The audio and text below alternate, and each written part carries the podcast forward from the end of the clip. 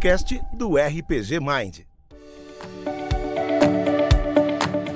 Alô, alô, bom dia, boa tarde ou boa noite a todos vocês. Companheiros que testam seus destinos através de dados multifacetados e universos repletos de monstros imaginários.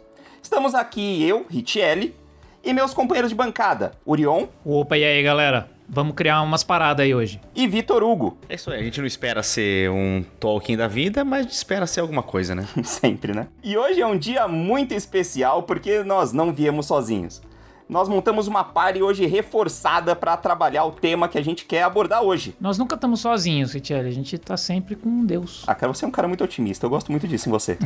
nós pedimos a orientação dos deuses do RPG e nós somos atendidos pela palavra da sabedoria da grande chinchila. Com a gente aqui hoje, Felipe Vinzão Alvim, o frontman do canal Game Chinchila, mestre jogador de RPG de longas datas e criador dos cursos Guia para Mestres de RPG e jogador lendário. Como você tá, meu amigo Vinzão? Fala galera, é um prazerzaço estar aqui com vocês. Eu estou excepcionalmente bem hoje. Hoje foi uma longa jornada aí, tô desde as nove da manhã no batente, tava falando aqui pro Richelli. Mas sensação de, de missão cumprida e nada melhor do que terminar o dia com um podcast falando de RPG. Ah, maravilha. Falando do que a gente gosta é sempre maravilhoso. E a gente agradece aqui antecipadamente sua presença. Você já veio de bate-pronto bater esse papo com a gente aqui. A gente ficou muito feliz com o seu aceite. Seja muito bem-vindo ao RPG Mind. Pô, não tem nem, nem roupa pra, pra isso, Thierry. Cheguei aqui sem saber o que, que eu ia vestir. muito obrigado, gente. Eu agradeço o convite de verdade, de coração. É, eu adoro falar sobre RPG. E é melhor ainda quando eu não tenho que editar nada. Só sentar e gravar. Quando você não tem que tirar as respiradas, né? As tosse, o pigarro. Exatamente. É, tô sabendo. Maravilhoso. Mas hoje não é por acaso que nós convidamos exclusivamente o Vinzão para vir conversar com a gente aqui. Nós temos um tema denso para trabalhar hoje. É um tema que geralmente todo jogador de RPG, cedo ou tarde, vai cair nele. Né? Então é inevitável que você, principalmente jogadores, acho que caminho iniciante, né? O jogador iniciante sempre cai nesse contexto. Nós vamos falar especificamente sobre cenários, né? Mundos de RPG e talvez um pouquinho de outros mundos também. E aí, como eu disse, pro jogador iniciante, geralmente o cara que tá iniciando a jogar RPG, ele vai para aquele caminho de pensamento de ele conhece um sistema, conhece um cenário e logo ele já cai no tópico de querer criar o seu próprio cenário.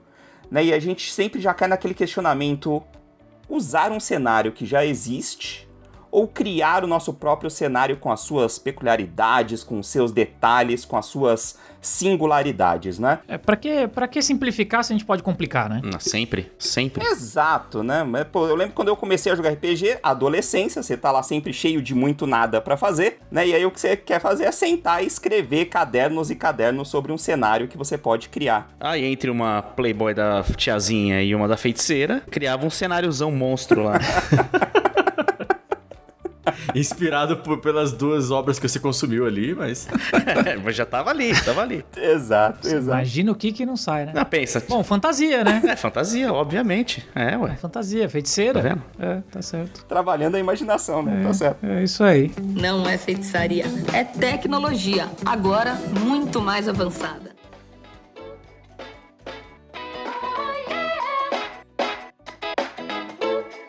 Mas aí, por onde vocês acham que é o caminho é, existe um caminho correto? Acho que a gente pode partir desse princípio, né? Vocês indicariam começar por um lado e para o outro? Vamos iniciando aqui então pelo Vinzão. O é, que, que você acha desse princípio, Vinzão? Oh, que honra. Uh, cara, eu, eu sempre falo para todo mundo que antes de você começar a criar as suas coisas, consuma o máximo que você consegue das outras coisas.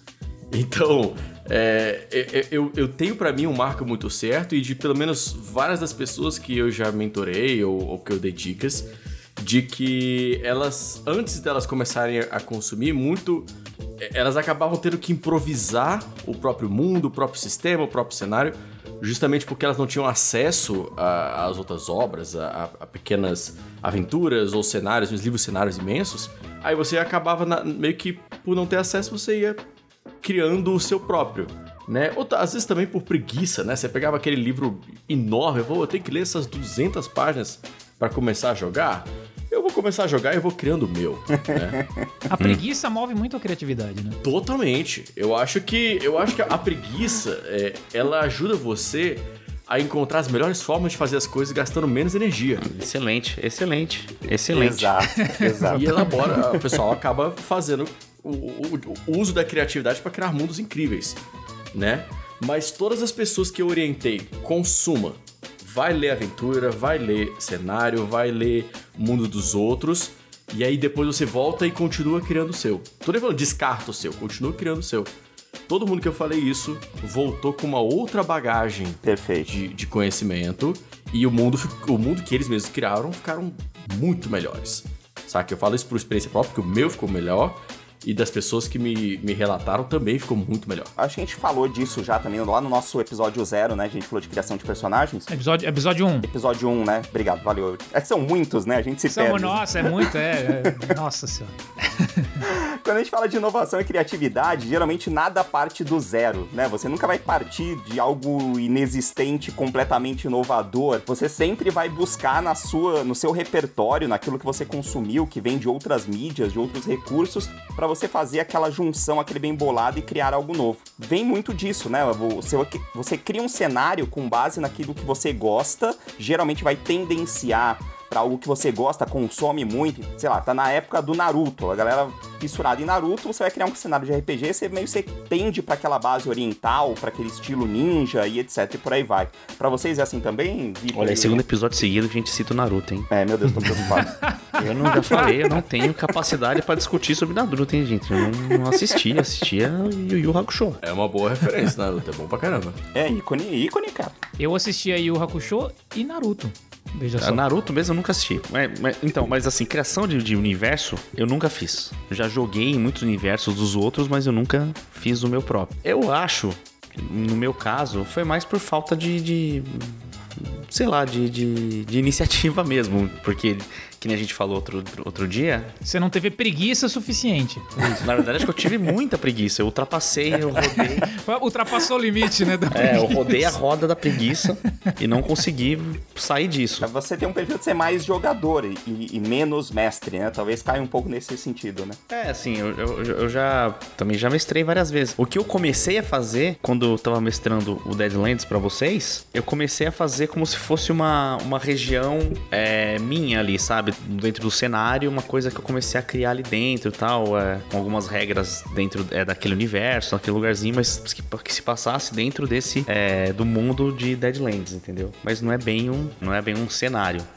No meu caso, eu acho que tem uma coisa muito disso que, que o Vinzão falou antes, da. Às vezes da falta de acesso, né, que você tem quando você. Principalmente, quando você tá começando, né? Como eu falei lá no, no- no nosso episódio piloto, eu comecei a jogar RPG com 12 anos. Eu não tinha grana, né? E nem muito acesso também. Naquela época era um pouco mais difícil, né? Na verdade, nem era tão difícil. É que eu era muito moleque, a gente não tinha internet. Então eu não sabia onde, na verdade, que eu poderia acessar. E se eu soubesse, provavelmente eu não teria como comprar. Então, a primeira vez que eu peguei pra jogar o D&D lá, não tinha um, um cenário muito elaborado naquela caixa do do D&D. da primeira edição, né? Aquela caixa da Grow Sim. que eu falei que eu tinha. É, não expandia num, numa, num mundo, né? Não tinha um universo ali, né? Não, era muito pequeno, era, era assim só realmente uma base das criaturas, das, no caso ali das, dos tipos de personagens que você poderia jogar Uhum. e tinha uns monstros ali para você enfrentar. Era isso. Então, eu sinto que essa coisa de ter que criar a história meio do zero, sem ter base, né, é, me, me instigou já desde o começo a, a gostar e, e achar interessante esse, essa lógica de criar mundos. Porém, tem uma coisa, a partir do momento que você tem acesso, então a partir do momento que eu fui jogar D&D e aí a gente arrumou um suplemento que era do Forgotten, eu, eu fiquei encantado com aquilo. né? Era um cenário já pronto. Eu falei, pô, que é isso? Eu só quero mestrar aqui agora. Não quero mestrar em lugar nenhum. Porque esse mundo é incrível. E aí eu acabei deixando isso um pouco de lado. Mas, nos últimos anos eu venho tendo vontade de elaborar mundos próprios mesmo.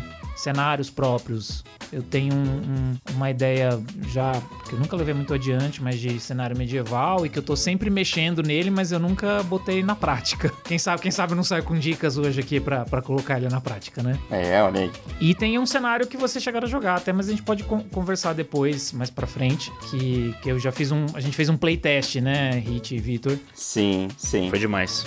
E que aí já é bem diferente, já é uma outra. Não tem nada a ver com fantasia medieval, já é uma outra coisa. Mas nunca fui muito pra frente, porque eu acho que é, é um. Nossa, é um negócio muito desafiante, né? Criar Sim. o seu próprio cenário é muito desafiante. É, eu vi os videozinhos aí do Vinzão, a gente pode comentar deles também depois, peguei umas dicas lá. Perfeito. Ah, ô Rit, só deixa eu abrir um parênteses aqui, que a gente tá nesse tema, e eu acho que eu comentei com vocês, né? A gente jogando videogame aqui, eu comentei com vocês que tem um primo meu que ele é novo, até com não sei, não sei quantos, 20 anos agora, talvez. E ele tá jogando RPG, tá ajudando, virou o mestre da galerinha dele lá tal. E eu não sei não, cara, mas acho que esse moleque tá criando um mundo dele lá, hein? Olha aí. Eu vi um. Ele tem um mapa desenhadão, assim tal, não sei o que. Aí ele digitalizou o mapa, ficou bonitão. É, o mapa é um caminho importante pra criar o cenário, geralmente a gente cai nele. É, nossa, cara, mas assim, é um mapa super detalhado, bonitão, assim. Então eu fiquei mó feliz, achei legal. Só deixar um abraço pro, pro Billy aqui. Perfeito. Billy, ouve as, ouve as dicas aí, acompanha. Vai, segue, segue a linha.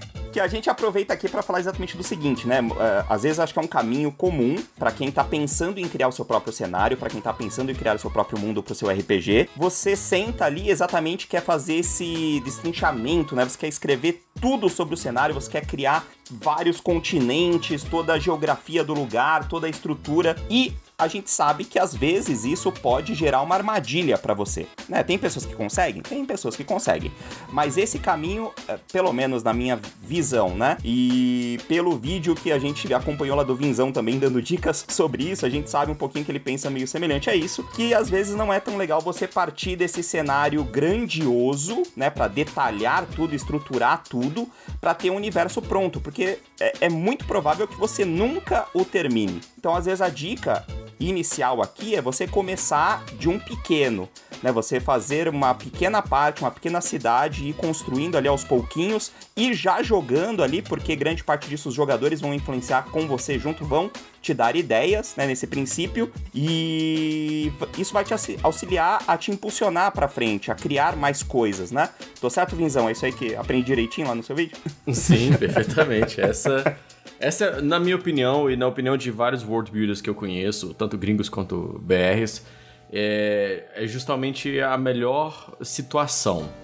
Porque não, não adianta você querer criar um, um mundo inteiro. Isso é um, é um trabalho tão homérico, tão colossal, que você vai ficar sobrecarregado Exato. e frustrado porque os seus jogadores não vão visitar tudo que você criou. Sim. Né? Então, o caminho inverso normalmente é melhor de você começar pequeno, começa com as coisas próximas aonde os seus jogadores vão jogar e dali você cresce. Mas isso não exclui você criar, sei lá, uma ou duas linhas sobre coisas do mundo inteiro. Né? Você fala, ó, é, essa é a região oriental, inspirada na China. Essa é a região é, do Alasca, sacou? São coisas que os seus jogadores não vão jogar, mas você já tem uma, uma uma linha descrita ali. Faz parte daquele mundo, né? É algo que você já sabe que tá ali, embora você não desenvolva muito. Isso, é. vai que você precisa. Pelo menos uhum. você já tem uma linha para falar sobre aquilo, né? Um uhum. nome que você criou, uma, uma cultura específica que você estava eh, empolgado na hora que você foi criar. Mas mais, mais importante que isso, eu diria, é, essa aqui é um pouco mais avançada que está vindo dos últimos anos. É avançada, porém, mais essencial. Tá, tá rolando uma, uma, uma, explosão de sistemas que estão voltados. Sistemas, cenários, RPGs, é tudo voltado para experiência. É, e você, hoje em dia, eu arrisco dizer que antes de você escolher se você quer o macro ou o micro, você tem que escolher a experiência. Então, qual é a experiência que você quer narrar e que os seus jogadores querem jogar? É sobrevivência? Então, é uma sobrevivência na selva? É uma sobrevivência na, na no deserto, no, em cavernas obscuras. Não, não, não é sobrevivência. A gente quer uh, urbano. Opa, urbano, então pra que, que eu vou criar um mundo se os meus jogadores querem jogar urbano e eu quero jogar aventuras urbanas, briga de gangue, é, intrigas políticas e esgoto, sacou? E trapaças e. É, escolha a experiência sequer antes de você começar a, a criar o teu mundo. Porque muitas vezes, ao invés de você criar um mundo inteiro, você vai criar só uma cidade. E dentro de uma cidade você consegue criar um mundo inteiro. Não, legal, hein? Perfeito, show de bola. Acho que isso é uma tendência geral, né, cara? É, o lance da experiência, a gente uh, enxerga em vários outros setores, né? Porque a gente que é tudo tiozão do RPG, né? A gente fica aí, trabalha, obviamente, em outras áreas, em outros setores. Uh, a gente vê marketing de experiência, experiência de usuário, né? Em várias outras coisas aplicadas. E isso, obviamente, tendencia no mundo a cair dentro do universo do RPG porque a gente vem de caminhos onde nós aprendemos que cenários, por exemplo, Forgotten Realms, né, Golarion, são cenários gigantescos que tentam abranger tudo, né? todas uhum. as áreas diferentes ali, várias experiências diferentes dentro do mesmo cenário para te dar essa liberdade de você poder jogar o que quiser com aquele mesmo cenário aplicado. E aí acaba virando essa gigantesca colcha de retalhos que o pessoal costuma comentar. Então eu acho muito legal isso do foco, né? Você focar na, nessa experiência, eu acho bem bacana isso daí também. É interessante, né? Porque você tem de repente essa, essa coisa de você pegar o, o a experiência. Eu costumo pensar que RPGs de terror costumam ir muito para esse lado da experiência.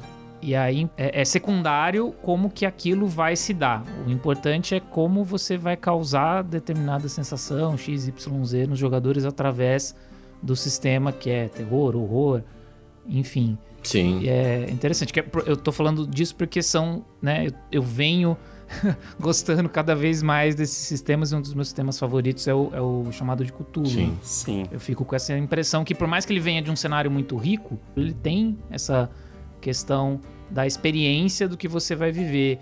Você pega o Tales from, Tales from the Loop, que a gente já citou aqui também antes, ele tem um pouco dessa coisa que me parece mais é, a experiência de jogar o Tales from the Loop, eu ainda não joguei, eu peguei o livro recentemente agora, depois que a gente citou, para dar uma olhada. Ele também me parece que tá muito focado numa experiência diferente do que costuma ser o RPG convencional. Né? Não sei se eu tô Sim. viajando aqui no que eu tô falando, mas acho que é por aí. É exatamente isso. É, eu vejo por esse caminho também, porque hum, isso vai influenciar de acordo com o que você está querendo, uh, o nível de imersão que você propicia para a pessoa ali no seu cenário, no seu mundo, né? Eu acho que esses detalhes vão auxiliando e esse foco te auxilia nisso também.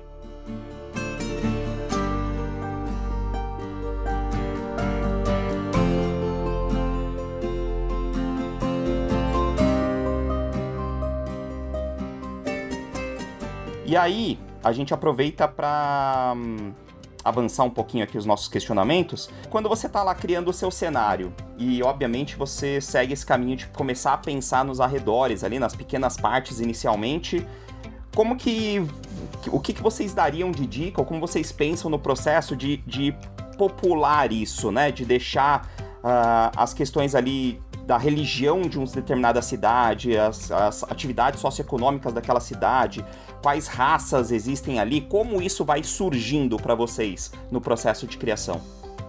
Normalmente, eu, eu tenho feito. Eu sigo essa regra muito à risca do ir pro simples, pro essencial e só evoluir caso haja necessidade.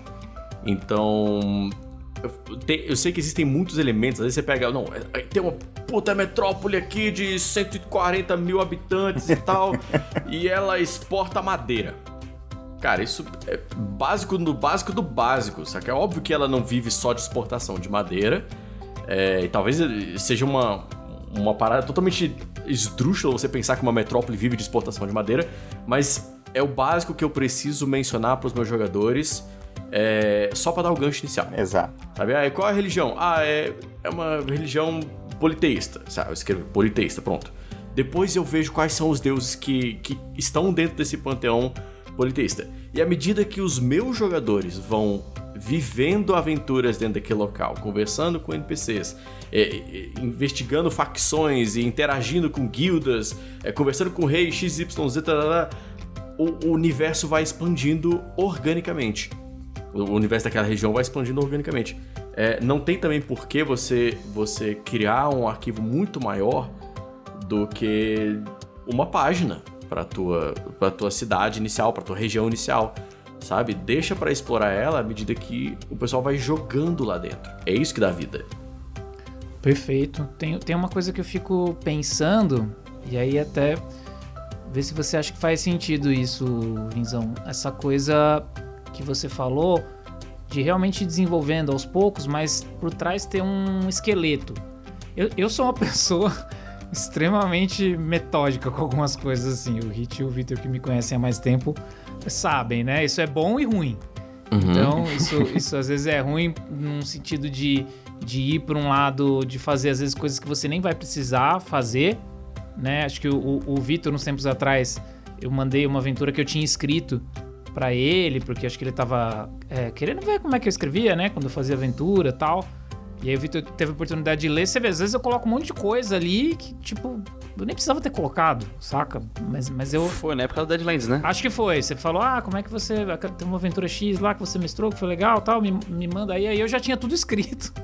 E eu sei que vai ter mestre que nem vai ter isso, porque o cara faz só uma base e ele vai improvisando em cima daquela base. E eu acho que funciona também. Sim. Mas é para mim, nem tanto. Eu, eu gosto. Mas é porque eu gosto também de, de, de criar. Não, eu, não, eu não me sinto triste quando os jogadores, por exemplo, não visitam uma casa que eu criei ali com todo o esmero e tal, porque eles foram por outro caminho na cidade. Tá tudo bem.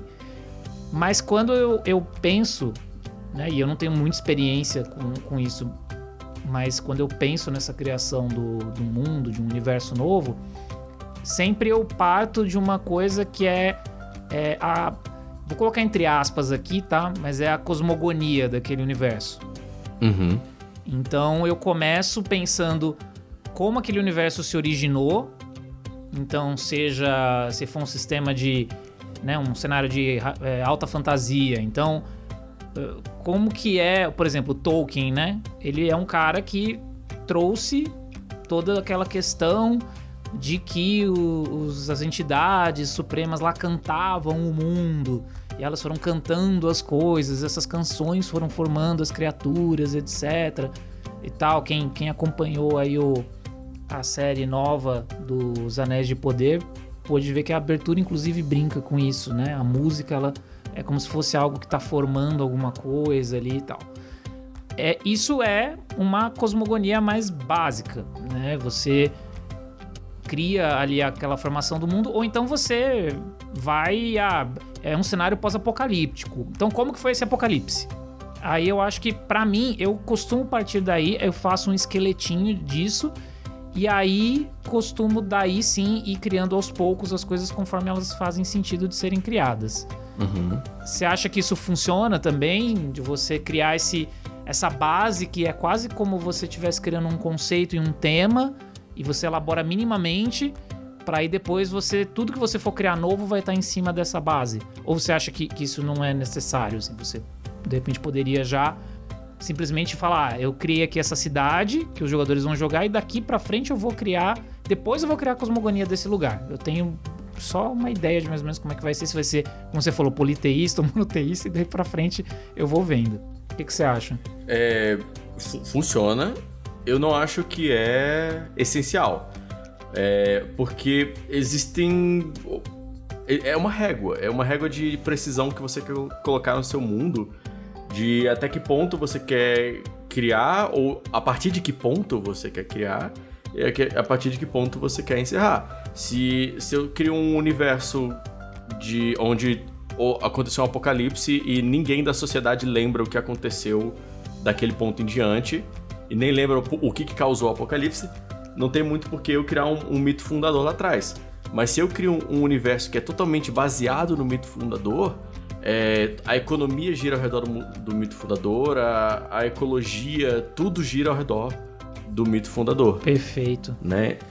Faz todo sentido. Eu, tipo, eu vejo muito. Assim, a, a ferradura, que é o, o, cenário que a gente joga o jogo RPG, não foi o meu primeiro cenário. Na verdade, ela surgiu de uma piada. É, os meus, meus outros cenários eram uma, um Frankenstein, cara. Eu tava jogando Diablo, aí eu botava o Diablo no meu jogo. Uhum. Aí eu tava jogando Quem nunca? Zelda. É. Me, me, identifico. Eu tava jogando Zelda e Pokémon e tinha é, é, tudo isso junto. Pokémon, Zelda e Diablo no mesmo, no mesmo mundo. Olha que loucura. Saca? Maravilhoso. É, eu era um moleque de 10 anos de idade inventando essas, essas palhaçadas, né? Sim. Eu coloquei Resident Evil numa aventura de D&D uma vez porque eu tava maluco pra jogar uma aventura de zumbi, mestrar uma aventura de zumbi e não havia meio da gente trocar de sistema. Eu falei, foda-se, eu vou colocar isso aqui dentro dessa campanha. é. E aí a galera, acho que o Vitor jogou essa aventura, o Vitor e o Hit. Será? Não sei se vocês lembram, é que a gente, vocês foram pra uma ilha onde tinham zumbis que eram diferentes. Eles eram, não eram os zumbis do D&D normal. E tinha um monstrão que era meio Nemesis, assim. Nossa, eu não lembro. Eu não eu lembro. não lembro se vocês jogaram. Eu não lembro se vocês jogaram também, mas é, enfim. Então, isso é muito incrível. E aí eu te pergunto: os seus jogadores questionaram o mito fundador quando tu botou o Nemesis Não. lá? Ah, Foda-se, né? É. Exato. Foda-se, tá divertido, tá legal, eu tô, eu tô comprando. A suspensão da descrença tá rolando. Exato. Eu tô acreditando no que o mestre tá narrando pra mim. Né? Perfeito. O, o- a ferradura era uma piada inicialmente. A gente. Eu e meu amigo, a gente tava sentado, eu tava sentado na cama e eu sentado no chão rabiscando umas coisas. Eu falei, cara, e se a gente jogasse Dungeons or Dragons? tipo assim, ou você tá no, no campo aberto e os dragões te caçam, tipo é, é, Reino de Fogo. Naquele filme das antigas, Sim, né? sim. Ou você tá na- nas masmorras, você só tem essas duas opções. Aí meu amigo, caraca, que foda, tipo uma sobrevivência, assim, né? A gente, caraca, bora jogar. Aí jogou o Dungeons or Dragons, foi um desastre, porque os jogadores não conseguiam descansar nunca pra poder nem sobreviver aos dragões, nem sobreviver à masmorra. Aí a gente falou, tá, vamos, vamos a- a- avançar 1500 anos pra frente, e aí os dragões foram extintos, bora. Aí a partir desse momento a ferradura surgiu. E foi muito legal. É, Legal. o processo criativo é muito legal, né? De, de analisar. Legal demais. É, nossa. Pô, Dungeon, Dungeons or Dragons. É maravilhoso. Divino. Com, com uma palavra muda tudo. Sim. Totalmente. É, é, não, perfeito. Vocês citaram no pós-apocalipse, eu, eu fiquei aqui na cabeça ah, martelando a, a citação do Numenera, né? Numenera eu acho muito legal. Um, um sistema e um cenário muito bacana pra jogar exatamente por isso. Tiveram tantas eras, né, ali é, vivenciadas e o apocalipse atingiu todas elas. Então, quanto isso abre de possibilidade em Numenera pra você fazer diferentes aventuras com diferentes tópicos e o que você inserir ali foda-se, porque, tipo, do cara não tem como pegar a regra no livro de que aquilo estava lá ou não. Né? Vai partir ali de você e dos seus jogadores vivenciando aquilo e a maneira com a qual aquilo vai evoluir na sua mão. Né? Isso é muito bacana mesmo. Cara, eu acho que Numenera é uma obra-prima nessa questão de world building. O Sim. conceito deles, desses apocalipses na Terra. Tipo, tu olhar pro Mickey e o Mickey era algum tipo de deus do passado que as pessoas cultuavam. Sabe? Qual o tanto de status do Mickey que tem? Exato. Isso é muito legal, velho. ah, isso é foda mesmo, né? É, Esse lance da semiótica, né? O que o signo representa pra gente do Mickey hoje e não representaria pra ninguém ali no Menera absolutamente nada, né? A pessoa vai criar algo completamente novo a partir daquilo. Sim. Não sei se é fugindo, se é fugindo do- da, da, da, da sua pauta, Hit. Não, manda bala, não importa. Mas naquele, naquele jogo Horizon, Zero Dawn, ele, ele, mano, ele é praticamente isso, cara. Porque É. Horizon é o. A raça, teve um evento de extinção, né? Da raça humana, que aconteceu uma coisa lá que extinguiu, né? A, a, a humanidade. E, a, e o planeta foi populado por máquinas. E essas máquinas assumiram formas de animais, né? De, de, de dinossauro, essas coisas. E eles viraram os predadores ápice do, do, do, do nosso mundo, né? Sim. E todo o conhecimento que, que a raça humana teve até, sei lá, 2020, eu não lembro qual que é o ano que passa o jogo lá, o apocalipse que acontece, o apocalipse deles lá. Esse conhecimento ele é perdido. E as, os humanos que sobraram, eles vão saindo de umas arcas assim, e eles criam e voltam àquela sociedade tribal. Só que é do zero. Então, por exemplo, tem tem tem uma expressão que eles usam lá que é, sei lá, tipo osso frio, uma coisa assim, que é ferro. Uhum. Entendeu? Porque é, tem, a, tem uma estrutura de um, de, um, de um barco gigante. e Eles falam que era um monstro antigo e aquela é a ossada dele. É, essa ressignificação é maravilhosa. É muito legal, né, mano? É, muito foda. Isso é né? muito bom.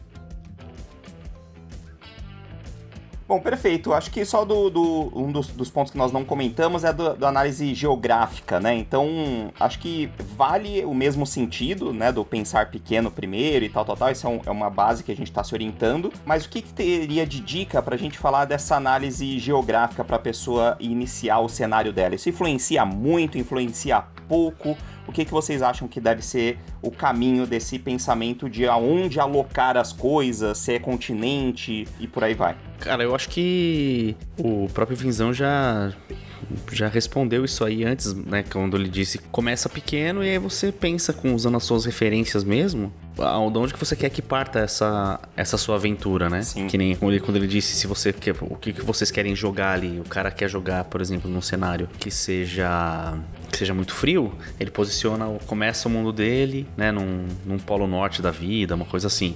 E daí ele vai expandindo, né? Eu acho que depende, na verdade, das referências da pessoa que está criando, né, do mestre, da, da pessoa que está escrevendo, com auxílio também das, das pessoas da mesa, que ajudam a compor essa, o cenário. Legal, legal. Sim.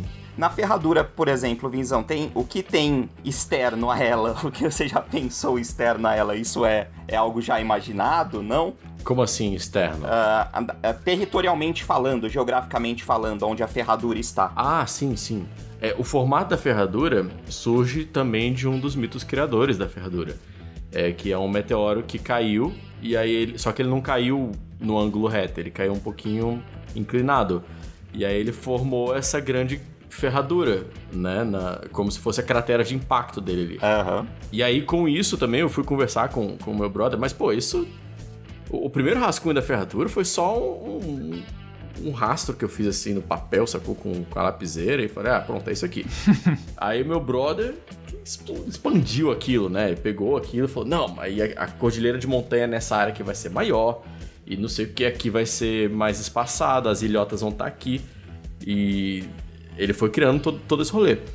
A minha dica, tipo, eu não sou, eu não sou um perito em, em geografia, criação geográfica, mas a, a minha dica vem da, da galera que manja disso é, que são os três Fs: familiar, funcional e fantástico, né?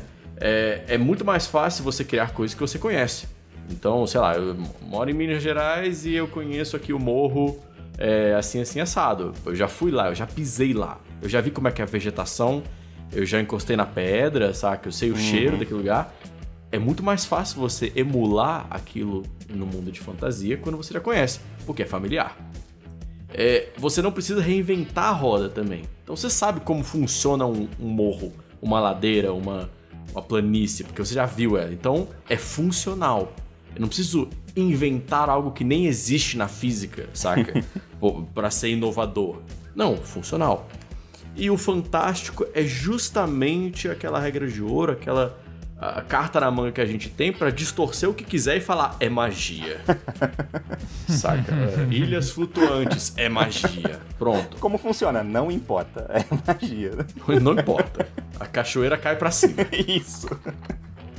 Eu acho que pensando, pensando isso que você falou agora, eu fiquei pensando numa questão que eu acho que também tudo tem relação. E aí, de novo, achei muito bacana quando você falou a coisa da experiência. Porque a experiência ela esbarra numa outra questão que é o gênero ou estilo do, da coisa toda. Então, uma ilha flutuante num cenário de fantasia é isso, é magia, não importa.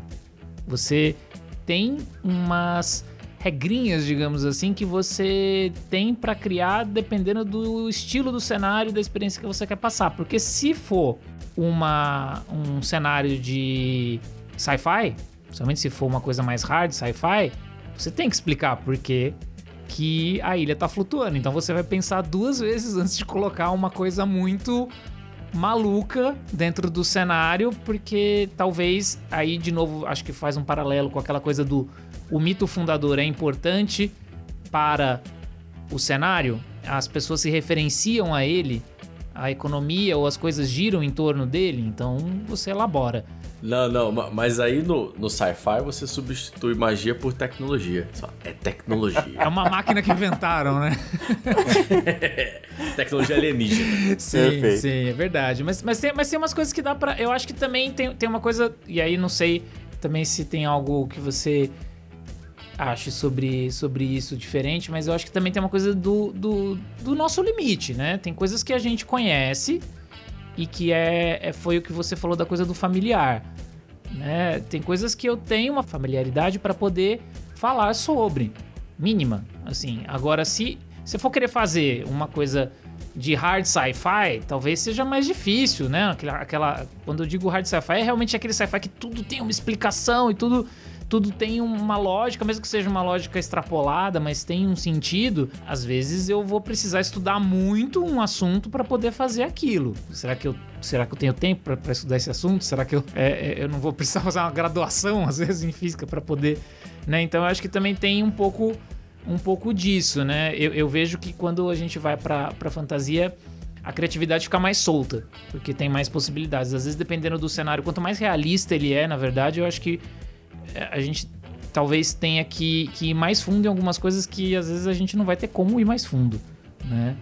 Não sei se, se isso é uma limitação ou se também, por ser uma limitação, às vezes acaba sendo um impulso para você criar coisas super interessantes, porque quando a gente se limita, a gente também às vezes tem a possibilidade de criar coisas muito legais. A gente exercita a nossa criatividade também dentro das limitações que a gente tem, né? Ao meu, ao, ao meu ver, eu, eu vejo que tem gente que vai é, desfrutar de uma experiência mais simulacionista e vai querer um realismo muito grande e, e para entrar na, na zona de suspensão da descrença, onde ela vai engolir qualquer coisa que você falar, ela precisa de muito mais prova científica, muito mais estudo. E tem outras pessoas que estão ali pela diversão e que se você falar, são alienígenas que criaram essa tecnologia e a gente tá jogando uma parada meio arquivo X, eu não vou explicar pra vocês como funciona. O cara fala, beleza, ele entra na narrativa e se diverte.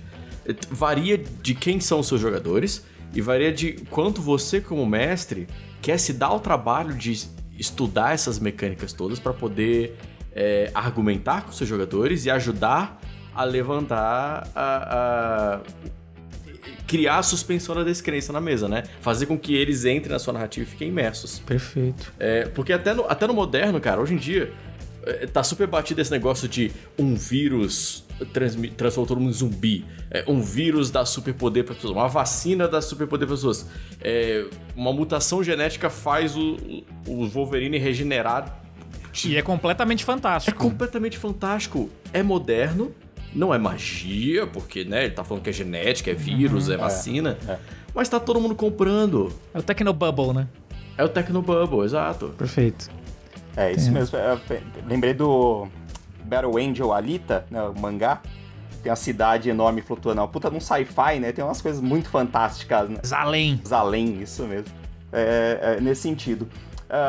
E acho que assim, esse jogador, né, ou esse mestre mais que, é, que tem, trabalha nesse nível hard, né, de querer explicar tudo, é aquele cara que mesmo num cenário fantástico, mesmo num cenário medieval, é o cara que vai querer criar termos, criar línguas, criar nomes diferentes para tudo, né, às vezes até reinventar a roda, como o Vinzão comentou aqui.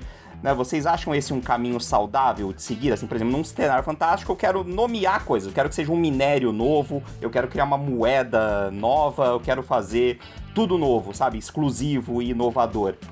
É, isso é delicioso. Delicioso de fazer. Se o cara tá se divertindo fazendo isso, deixa ele, ué. Eu acho que é, é exatamente, bate nessa mesma tecla, né? Se o cara é, tem a experiência e tem esse perfil de, de querer fazer tudo, então manda bala, né? Segue esse caminho. Eu acho que eu acho que tem uma, uma coisa do, do prazer pessoal da pessoa que tá criando, óbvio, né? Se o cara é o Tolkien, o a reencarnação do Tolkien quer criar um idioma novo, manda ver. É isso. Mas eu acho que tem algumas coisas às vezes também que nem sempre você criar determinados termos novos para, por exemplo, coisas que já existem, vai.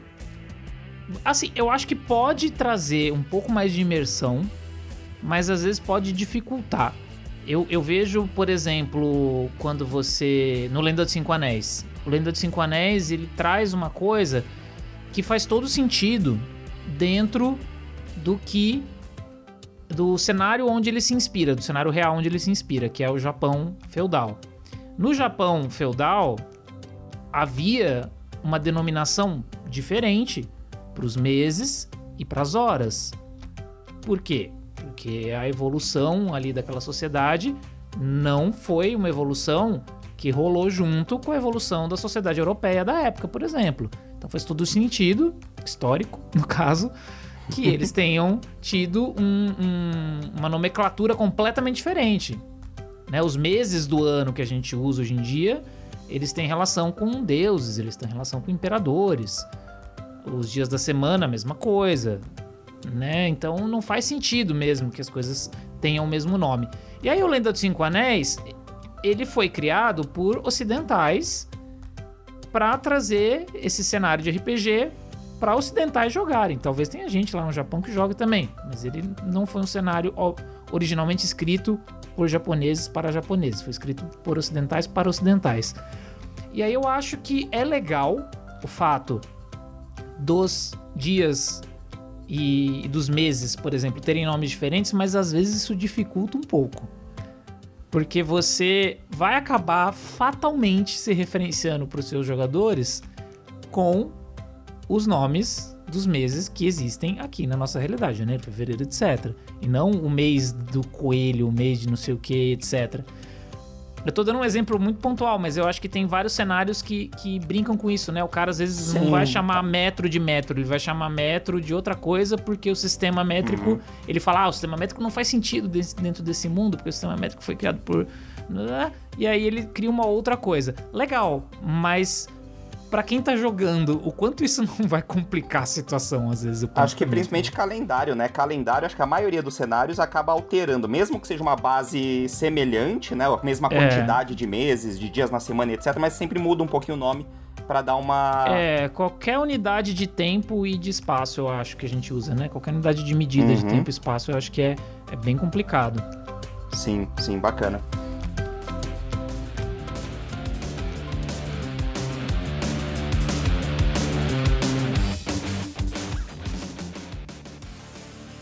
Bom, isso acaba entrando um pouco na questão evolutiva do cenário, né? Isso uh, acho que vai surgindo, essa necessidade, na minha visão também, acaba surgindo conforme você vai vivenciando aquilo com os jogadores, vai fazendo aventuras ali dentro e às vezes um jogador ou outro vai te gerar a necessidade de você chamar alguma coisa ali, dar um nome a alguma coisa.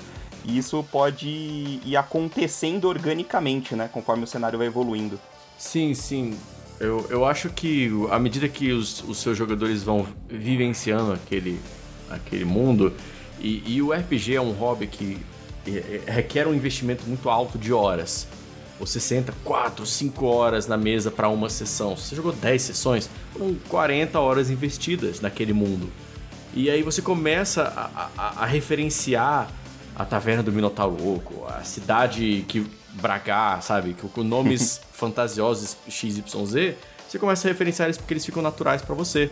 Então, quanto mais os seus jogadores comprarem a briga de, de estar dentro daquele, daquele mundo e acreditarem que existe um porquê do, dos meses se chamarem mês do coelho, mês do cachorro, etc., é, mais fácil fica a comunicação. Né? É, mas novamente, você tem que ver se os jogadores estão dispostos a isso, porque se você inventa todo um calendário, muda a quantidade de horas da semana. Não, o meu mundo, é, o, o planeta gira ao redor do, do, do Sol tipo, em, em, uma semana só. E é, é, Saca? Você muda toda a metafísica da parada. Um amigo meu, ele fez um, um planeta que era um. um tipo, um, um anel. Uhum. Sabe? É, não, não tipo que nem o Halo, mas é, era um planeta mesmo que era uma bola, só que ele tinha Tidal Lock que é tipo a Lua. A Lua a gente nunca vê a, a parte de trás da Lua, uhum. né? Porque ela, ela é presa a rotação dela na Terra. Então esse planeta era preso no Sol, você só conseguia viver num anel ao redor daquele. Ah, que era uma penumbra ali, negócio. digamos. De um lado era 100% penumbra, do outro era um inferno absurdo. Então, então você conseguia viver no meio.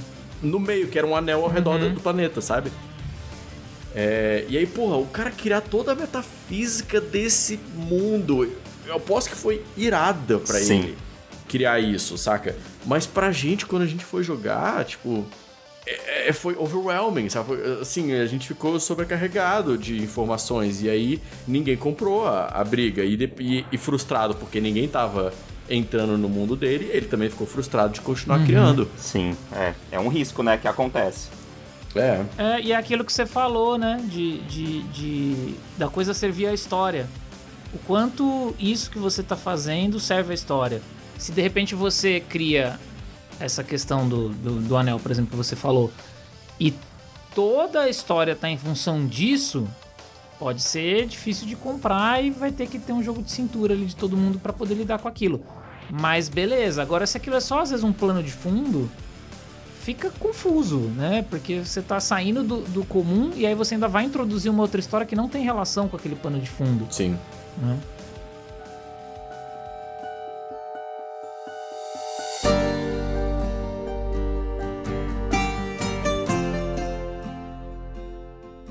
na cultura pop em geral. A gente já citou, né, já falamos de várias referências que são talvez importantes pra gente, que venham à mente, né, conforme a gente vai papeando.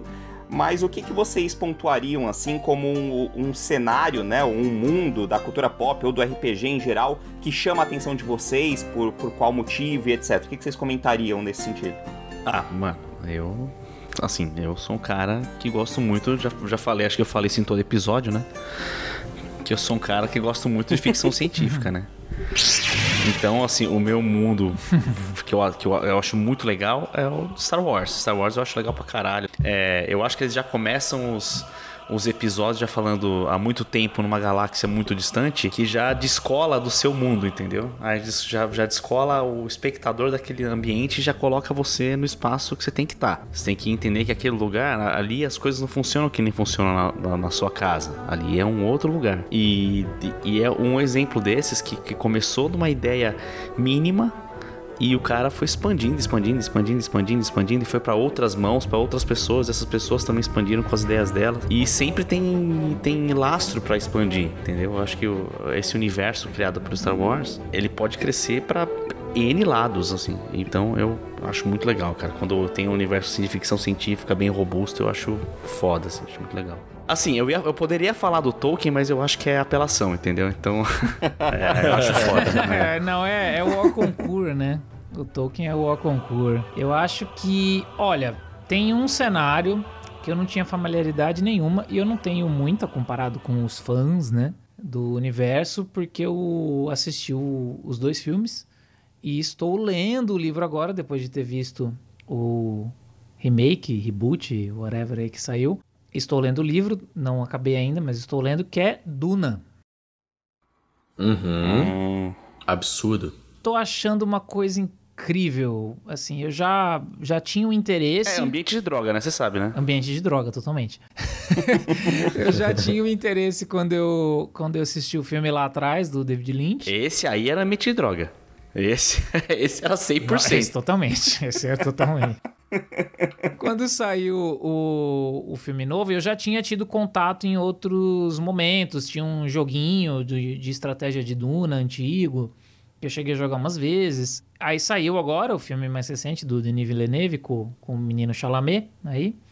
E eu gostei bastante, gostei bastante do, do filme. E, só que ele termina no meio, né? E aí eu nem lembrava da história direito do primeiro filme. Eu falei, quer saber? Tá na hora de eu ler o livro. Aí comprei a edição bonitona que tem agora, capa dura e tal, não sei o quê. E tô lendo, eu sei que tem vários outros livros. Mas uma coisa que eu acho muito instigante é que por mais que vários elementos do Duna tenham sido reaproveitados em outras obras de ficção científica, até no próprio Star Wars, né? Uhum. No próprio Star Wars, o, o George Lucas pegou algumas coisas ali do, do Duna em alguns quesitos. Tem uma, uma parada que até o, o Vinzão cita num dos vídeos aí, né, Vinzão, que você fala sobre criação de mundos lá no teu canal no YouTube, que é a, as gírias e as palavras novas. E aí, de novo, a gente entra naquela coisa de criar coisas novas. Eu, eu mesmo falei, né, que às vezes tem coisa que não faz muito sentido, porque vai só atrapalhar. Enquanto tem coisas que quando você cria, elas trazem algo interessante.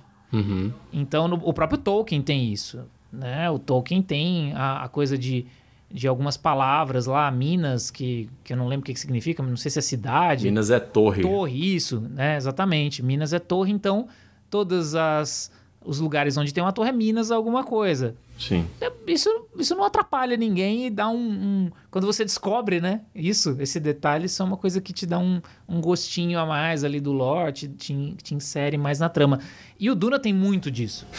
né? Você tem o suco de safo, você tem um monte de coisas que o cara inventou que são palavras novas que no começo você fala: o que, que é isso? Mas aí conforme você vai lendo, ele vai. Você vai entendendo. E eu, eu, eu não sei nem se tem, deve ter, né? Tem sistema de tudo, deve ter algum sistema de RPG que adaptou Duna. Eu acho que o sistema do. do Alien lá, cara, o que a gente. Eu esqueci agora. Year Year Zero. Zero. né? É, mesmo. É, eu acho que tem. Nossa, faz todo sentido se, se for um sistema que, que a galera usou. É, eu acho que tem.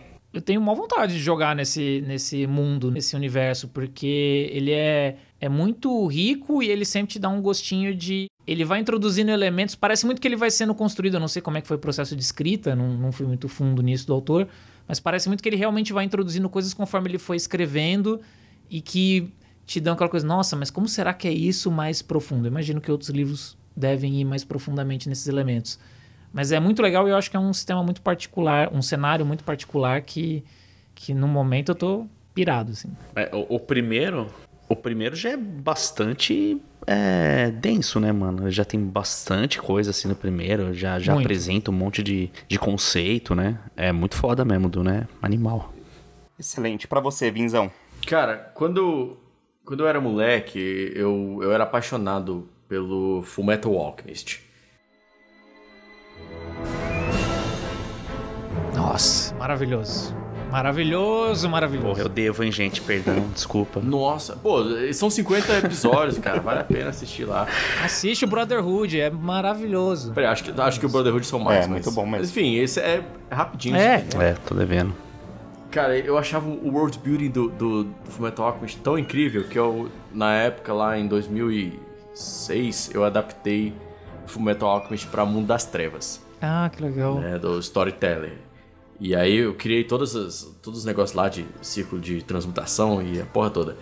Mas depois disso, cara, eu, eu admiro trocentos mil mundos de, de forma geral, assim. Eu acho que animes e mangás têm, têm mundos muito imersivos. Os japoneses são muito bons Muito. em fazer world building e, e fazer você se convencer de que, que aquele é um mundo legal de ser explorado, sabe? E Full Metal ele é um bagulho meio steampunk, Sim. né? Eu li o mangá, eu não assisti. Eu li o mangá, eu li bastante, assim, não cheguei a, a concluir. Mas é, eu lembro que ele é tipo uma, uma, uma Europa meio steampunk, né? Sim, exatamente. E tan- tanto que o, o primeiro até mistura ali uns negócios com, com nazismo, uma parada da- meio bizarra da- de um outro mundo lá. Mas enfim, aquilo ali a gente não comenta porque o, o Brotherhood é o que conta. Mas assim, de um tempo pra cá, acho que de 2018 pra cá, eu, eu primeiro que eu conheci o Patrick Rothfuss do das Crônicas do Matador do Rei, que fez o Nome do Vento e o Tomo do Sábio. É, e, e são dois livros incríveis que reviveram a minha paixão pelo gênero de fantasia, que estava morta acho que há muito tempo, só que, eu- que eu não lia livros de fantasia. E aí eu, o Patrick Rothfuss reviveu isso pra mim. É, e aí, tipo assim, eu tenho as minhas opiniões que, o- que o Patrick Rothfuss tá, tá perdido, ele não sabe o que que ele vai fazer no terceiro livro. E aí eu conheci um outro cara que hoje em dia ele é o meu senhor, velho. Eu, eu tenho que comprar um, um- uma, uma foto dele, emoldurar e botar aqui, cara. Eu amo ele, Brandon Sanderson, que fez o, o Mistborn e o Stormlight Archives.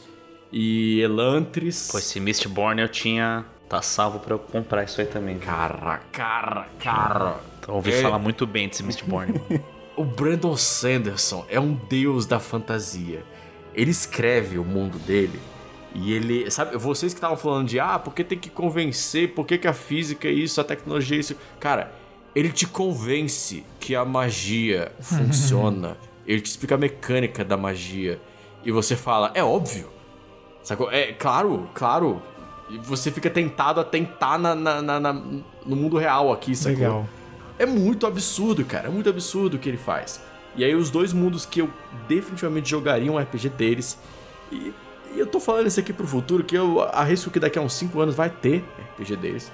É o Stormlight Archives e o Mistborn. Excelente, excelente. Bom, pra mim eu não vou aprofundar muito, mas só pra citar aí, pra fazer parte das citações, é, e acho que isso influencia Lá vem. aonde a Cthulhu. gente vai cair, né?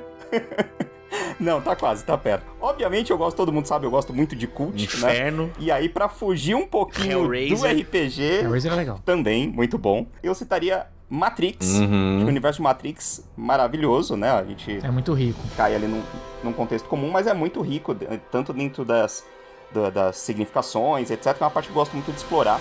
Pena que o último filme, né? Ah, não, não. É o primeiro, né? Que vale. Não, fica calmo, fica calmo, fica calmo. Mas é muito, muito trabalha muito de- dentro desse contexto. Eu já é, desse contexto, eu já citei em outros episódios aí a similaridade aí do universo do cult, né?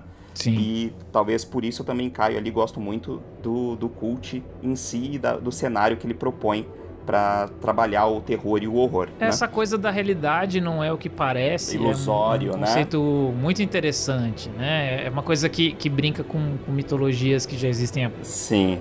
Milênios, talvez, né? Aqui no, no nosso mundo, mas é sempre muito instigante, né? Sim.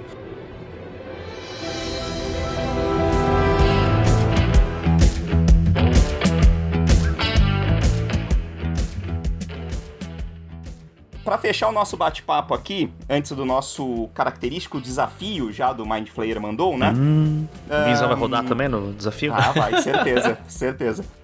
Ah, todo cenário, é importante existir um metaplot pro cenário? O que, que é um metaplot? Seria assim o, o, o, o plot, né? A, a, a explicação inicial de tudo do cenário, né? Aquele grande surpresa do- da criação, ou de um contexto, ou algo su- super inovador que foi a, a origem, ou algo assim, sabe? Cara, eu ia falar que definitivamente não, mas se existir, é bom. Depende, é, é aquilo que eu tava falando, né? Se você for um, um moleque que só quer se divertir com seus amigos e está misturando lá Pokémon, Diablo e, e, sei lá, StarCraft, é. Tanto faz. Isso aqui tá tu vai- como é que você vai explicar essas porcarias tudo juntas? É que eu- é, deixa pro, pro teu eu do futuro explicar isso e só começa a jogar e se divertir aí. Agora, se você. Não, não, realmente meu, meu público, meus jogadores estão mais críticos, né? Essa é uma coisa que eu atribuo muito ao universo é, Marvel, de forma geral. Que antigamente era assim: o Superman vai lá, o vilão é mal, sacou? E aí o Superman vai lá e soca a cara do vilão e pronto, acabou. Aí a Marvel trouxe os vilões que eles não são maus, eles só estão meio perdidos. Eles querem fazer alguma coisa, só que eles estão fazendo do jeito errado.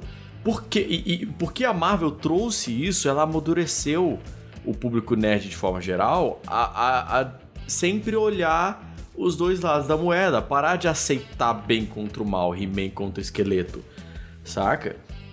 Então, essa coisa do metaplot, ela vai pra um público mais amadurecido, um público que quer... Por quê? Por que que isso existe, né?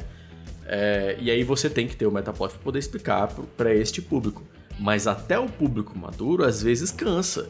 Eu quero jogar uma putaria aqui, sem limites, lá, paranoia e é, DCC, RPG, sacou? Eu quero ver meus oito personagens morrendo e sobrar só um. E, e pronto, não, não importa. sabe? Não importa metaplot. Vamos só fazer aqui um moedor de, de personagens e vamos nessa. Perfeito. Alguma, alguma coisa, Orion?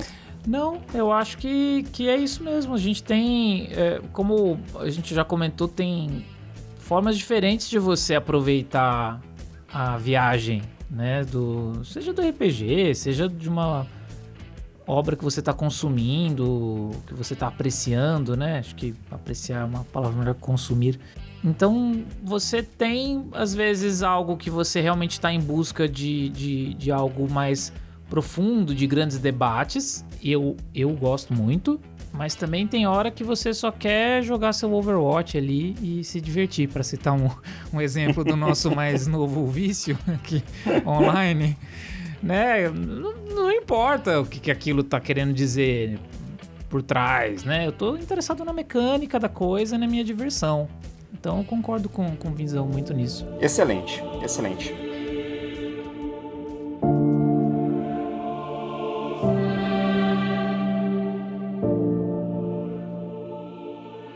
Para finalizar aqui, então, para você que está aí ouvindo ah, o nosso podcast, a fim da- das dicas, né, que a gente está falando, acho que a gente tem um resumo bem interessante aqui nesse contexto final, que é exatamente isso, né? Vale a, a experiência, vale o contexto que você quer se envolver, vale o quanto você e seus jogadores querem se aprofundar nesse world building ou querem só se divertir ali em poucas aventuras ou só curtir a aventura e etc. Né? Muito assunto, né, Hit? Acho que tem tem material aí pra gente fazer mais, mais um episódiozinho, hein, Vinzão? Aí, se de repente quiser fazer uma participação 2.0, Ué, só marcar aí, ué, sempre dá. aí eu gostei. Aí que eu, eu gostei. Portas estão sempre abertas, é.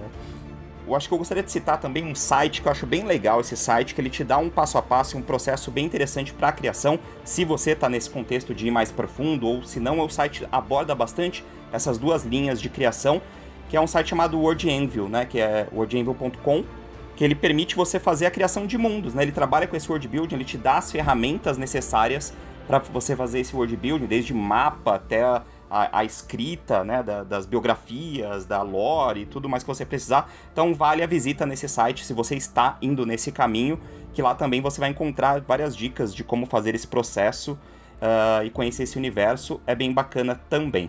Muito bom.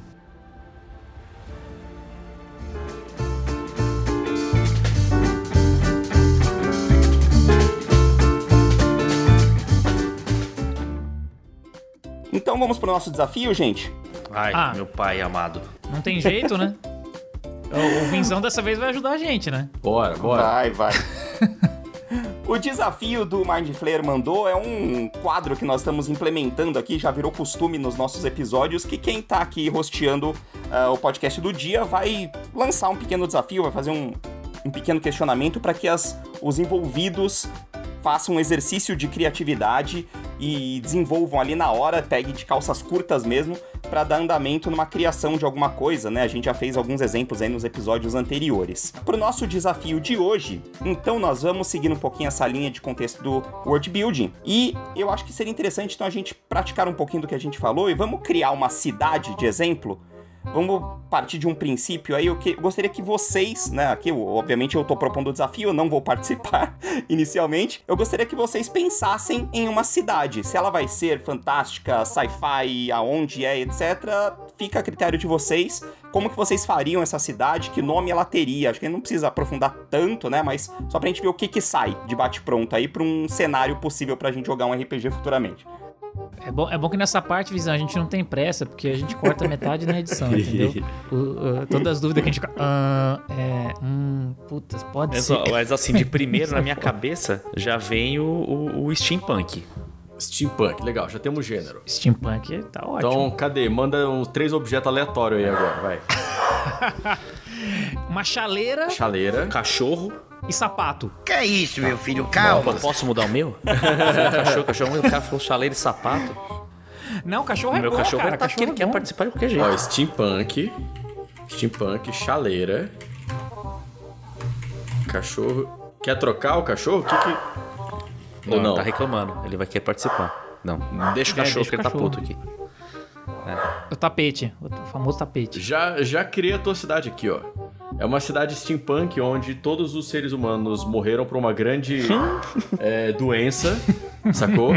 Mas é, os cachorros, quem tinha cachorro, conseguiu passar a sua consciência pra dentro de um objeto steampunk lá que, que conseguiu emular a, a consciência da galera, que parece uma chaleira, entendeu? E aí fica amarrado. A chaleira. Esse, é, é assim que eles chamam. A É chaleira. tipo isso, a chaleira. E inclusive a voz sai meio enlatada assim, faz um chiado. Exatamente. E o cachorro? E, e os cachorros, eles ficam carregando as chaleiras, porque é o melhor companheiro do homem, sacou? Porra, tapete, tá fudido, hein?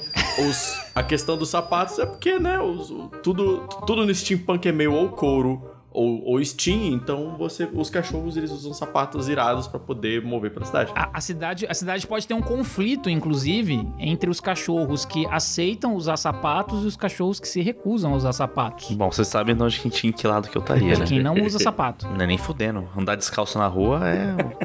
Tá louco. Eu, eu ia estar de quem não usa, porque eu acho que não tem sensação melhor do que tirar sapato quando você chega em casa. É, você iria sucumbir ante a tecnologia, Uri.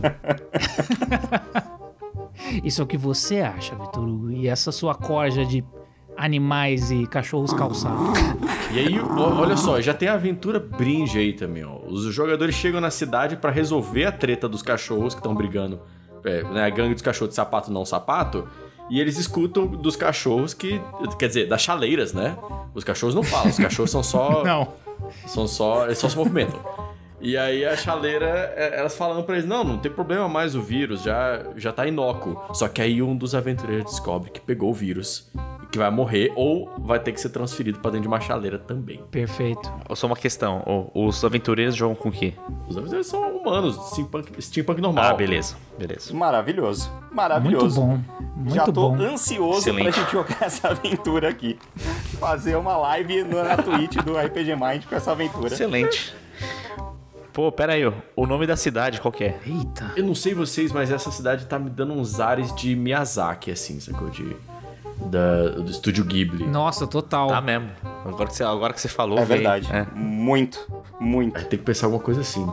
O castelo da, dos cachorros, um negócio assim. É. Cachorro rosso. Cachorro rosso. Perfeito. É o nome da cidade. Cachorro rosso. Cachorro rosto é ótimo. Maravilhoso. Então temos o nosso desafio de hoje concluído com esse world building automático aqui maravilhoso.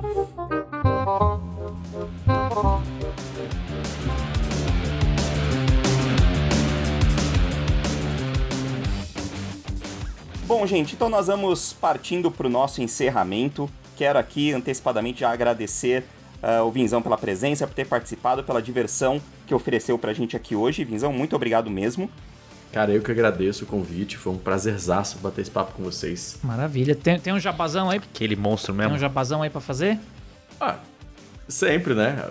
Cara, vou, vou mandar um, um mini spoiler. Eu não sei quando é que é que sai esse podcast. Então, eu vou mandar um spoiler. Se você estiver vendo no É, futuro, provavelmente já existe. Esse, esse acho que vai sair na- no comecinho de dezembro, se eu não me engano. Ah, então talvez ainda não exista. Mas é, o- é um mini spoiler. Eu te- atualmente eu tenho dois cursos. O Guia para Mestre de RPG, que ensina técnicas média barra avançadas, mas numa linguagem que até mesmo iniciante consegue consumir. É, de mestragem, são 22 anos de experiência minha como mestre, que eu tento fazer o mais fácil e fluido possível para que as pessoas não tenham que cometer os erros que eu tive que cometer para aprender. Elas podem pegar um, um corta-caminho, que é esse curso. É, Além do Guia para o Mestre de RPG, eu também tenho o curso O Jogador de RPG Lendário, que tá bem baratinho, tá 37 o curso de Jogador Lendário, que também compartilha com os jogadores a responsabilidade de ter uma mesa saudável. Então eu passo muitas dicas de não só de como criar personagens, mas como de absorver responsabilidade na sua mesa, como se tornar um jogador que vai sentar na mesa e todo mundo vai gostar, um jogador magnético que vai ser chamado para todas as mesas de RPG, sabe, interpretar bem e tal. É, então esses dois cursos são é bem fácil de encontrar. No, no meu Instagram tem um link que leva para todos eles. Mas o guia para mais RPG, que é o meu curso maior, você encontra no vinzão.com. É bem fácil. É, e o spoiler é que 2023 vai sair um terceiro curso. Que vai ser. Ixi. Olha aí, hein? Olha o furo de notícia.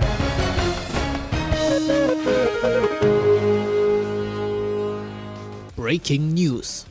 Criação de mundos com. Criação de mundos eu vou ter um curso pré-indicado, um amigo meu. Por enquanto eu não vou falar nada não que ele tá criando ainda, eu tô ajudando ele. Mas o, o meu vai ser uma checklist de preparo de sessões de RPG. Olha Pô, muito só, bom, sacou? hein? Legal, muito bom. Esse é um passo a passo, cara, totalmente ferramentado. O mestre ele pode literalmente fazer um Ctrl C, Ctrl V e preparar a sessão dele. Que legal. E o, e o seu Instagram qual que é, Vinzão? Arroba Vinzão. Todas as minhas redes agora são arroba Vinzão. Maravilha, é fácil de achar, não tem segredo. Perfeito, show de bola. Então é isso, gente. Vamos encerrando por aqui. Só peço a vocês aí para avaliarem o nosso podcast no seu agregador favorito e indicar para os seus amigos que gostam aí de um RPG. Faça o nome do Mind Flayer eh, ser espalhado por aí, ser conhecido entre mais pessoas. A nossa rede que é mais ativa é pelo Instagram. Você encontra a gente lá do RPG Mind BR. Ah, no Twitter nós estamos com RPG Underline Mind, tá? Infelizmente não conseguiu aí todos os nomes iguais, mas na Twitch você encontra a gente também com lives quase todos os dias da semana e no canal do YouTube também temos muitas e muitas lives disponíveis lá dos mais diferentes sistemas e jogos para vocês acompanharem. Se inscrevam, deixem um comentário lá que ajuda muito a gente também. Um beijo para todos vocês e lembrem-se, se o Mind Flayer mandou, você obedece.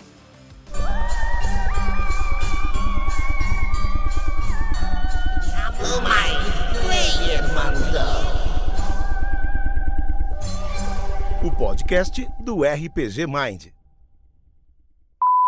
E é isso. Um beijo pra todos vocês e. se- Opa. Vai, me zoa?